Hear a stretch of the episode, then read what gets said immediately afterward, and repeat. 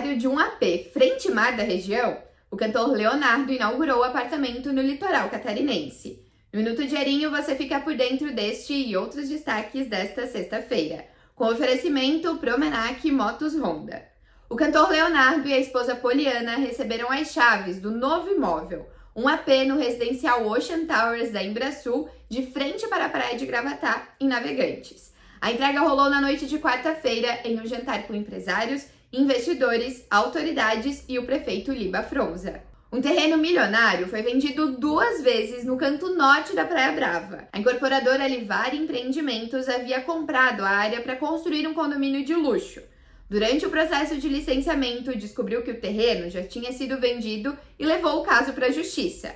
A incorporadora conseguiu o direito de continuar fazendo os trâmites de licenciamento do empreendimento.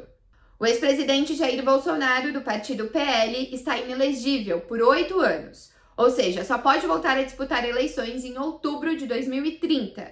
A decisão do Tribunal Superior Eleitoral saiu nesta sexta-feira com cinco votos a dois. A condenação de Bolsonaro foi por abuso de poder político e uso indevido dos meios de comunicação.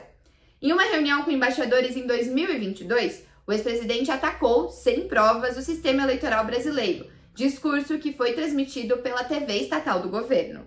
Bolsonaro pode recorrer da decisão ao próprio TSE ou ao Supremo Tribunal Federal. Leia mais notícias em diarinho.net. Bom fim de semana!